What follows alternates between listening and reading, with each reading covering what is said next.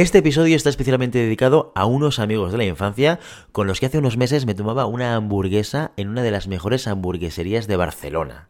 Si quieres saber cuál es la mejor hamburguesería de Barcelona o una de las mejores, espérate al final del episodio y te digo el nombre. En esa cena hablamos de muchas cosas, pues seguramente lo normal cuando pues, te juntas con tus amigos, pero surgió un tema que al principio generó risa y luego la risa pasó al debate. El tema en cuestión fue la psicología y la ciencia. Y si la psicología era o no una ciencia. Que la verdad, probablemente no hay mucho debate, pero no os miento si alguno de mis amigos se rió como diciendo, ¿psicología? ¿Una ciencia? ¿Me estás tomando el pelo? Así que hoy vamos a tratar de profundizar en el tema y aclarar el misterio. ¿Es la psicología una ciencia? Empezamos.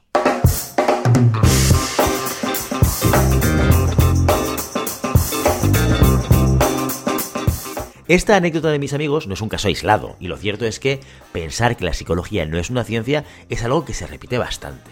De hecho, si nos vamos al estudio de 2018 que realizó la Fundación Española para la Ciencia y la Tecnología sobre la percepción de la psicología como disciplina científica, solo un, atención, 22% de los encuestados respondió muy seguro que la psicología sí puede considerarse una ciencia. Y ahí debemos sentirnos afortunados, porque, atención, en la réplica del 2020, a la psicología ni siquiera se la nombraba. Si la propia Fundación Española para la Ciencia no incluye la psicología en sus encuestas, pues probablemente empezamos con mal pie. Así que basta de confusión. ¿Por qué nos has hecho esto, Freud?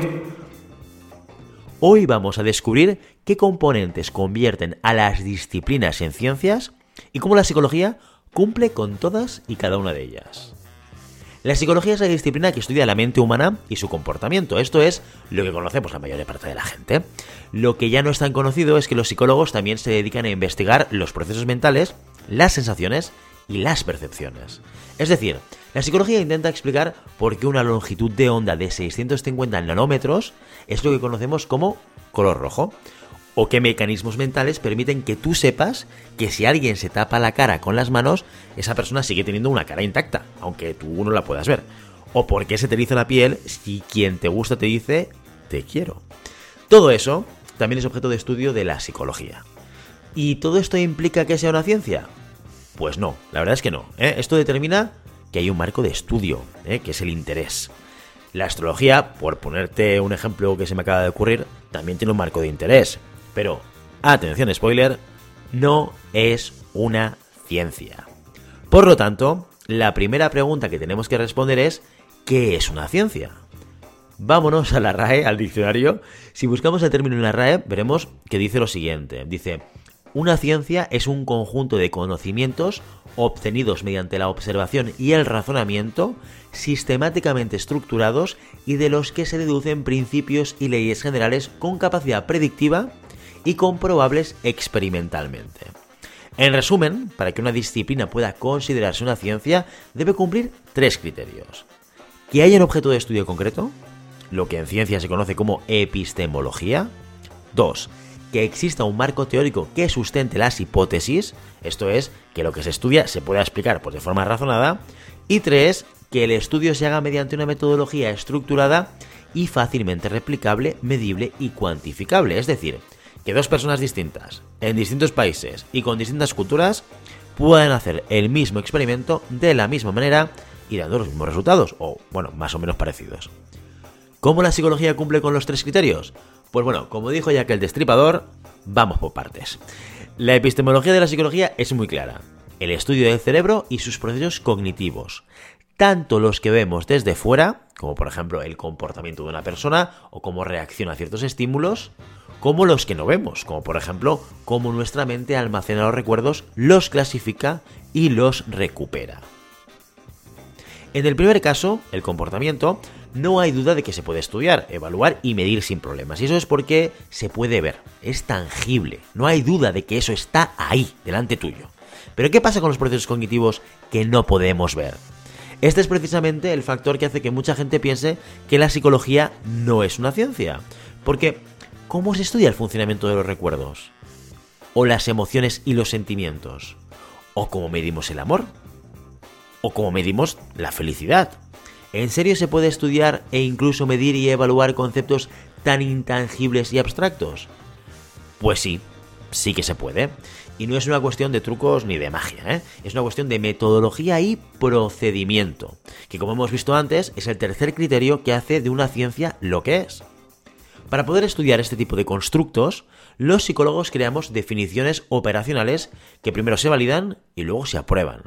Estas definiciones son las que permiten categorizar los conceptos y transformarlos de abstractos a concretos. Y esto no es algo que se haga solo en psicología, en realidad es algo que se hace pues prácticamente en todos los aspectos de la vida del ser humano. Mira, te voy a poner un ejemplo para que lo veas claro. Piensa, por ejemplo, en las siguientes letras, en la M, en la E, en la S y en la A. Las personas que hablen español leerán la palabra mesa, porque hace tiempo, cuando se creó la lengua castellana, se acordó una norma en la que las figuras M, E, S, A se leen como mesa y juntas pues forman la palabra mesa.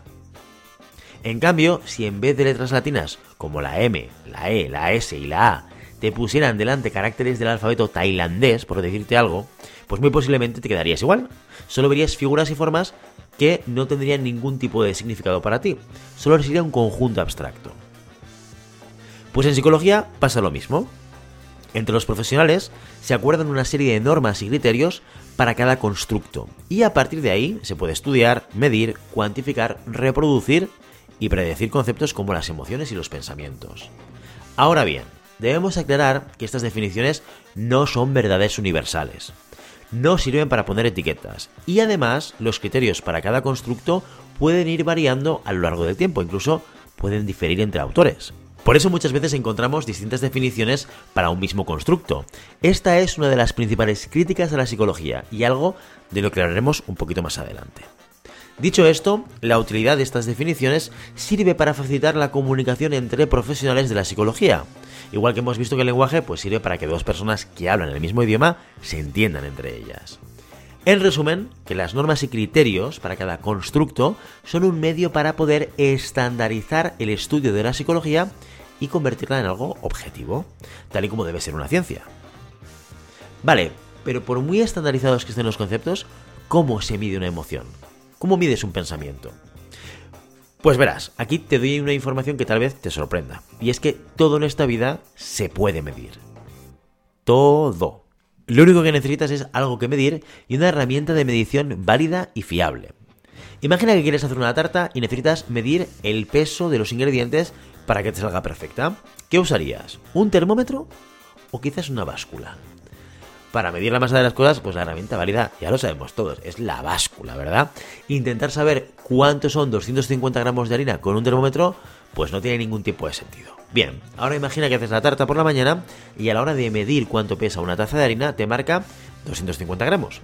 Otro día haces la tarta por la tarde y esta vez, por la misma taza de harina, la báscula te marca 100 gramos.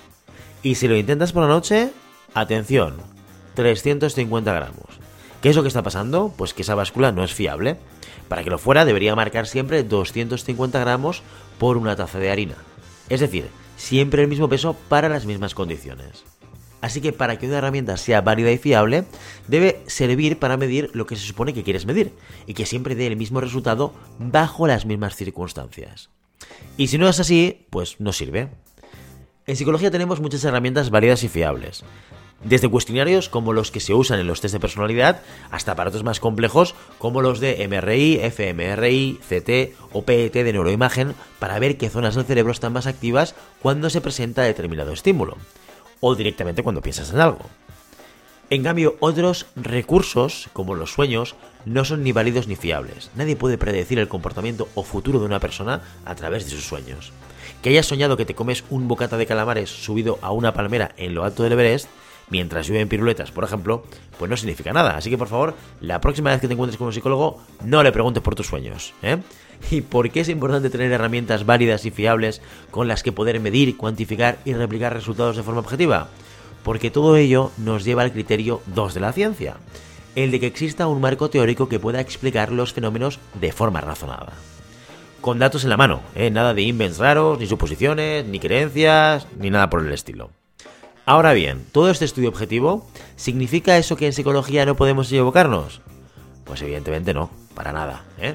Pero es que la única ciencia exacta son las matemáticas. Igual que en todas las demás ciencias, la psicología utiliza el sistema hipotético-deductivo para el estudio. Observamos un fenómeno, creamos una hipótesis de por qué puede pasar y la comprobamos a través de estudios y experimentos.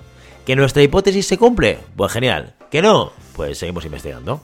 Lo que sí es verdad es que en comparación a otras ciencias, la psicología aún está en pañales. Y por supuesto aún tenemos muchísimas limitaciones. Una de las críticas más utilizadas para invalidar la psicología como doctrina científica son los métodos experimentales, algunos de los cuales todavía se quedan en la superficie de los fenómenos.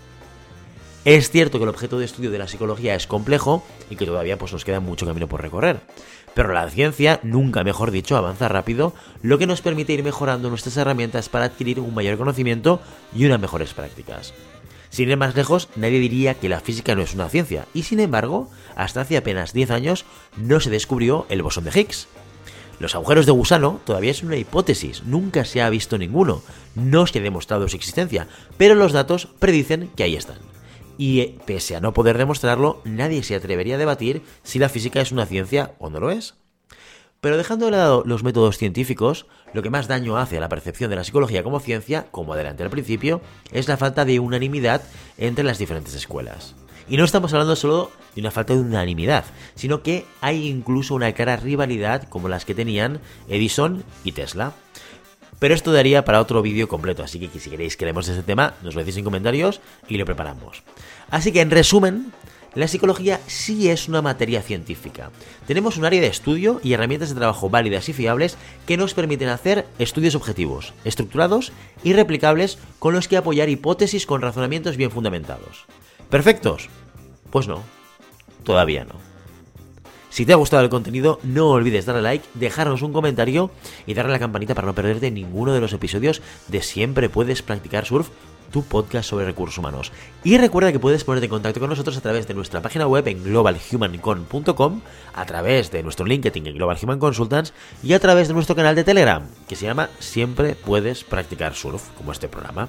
Por cierto, la hamburguesería que os decía al principio es el OK de Sarriá. Podéis encontrar más información en okasarria.cat y si viajáis a Barcelona y os pasáis por el barrio de Sarriá, no os lo perdáis, que son unas hamburguesas buenísimas, buenísimas. Y esto es publicidad completamente gratuita. Nos vemos en el siguiente episodio. Adiós.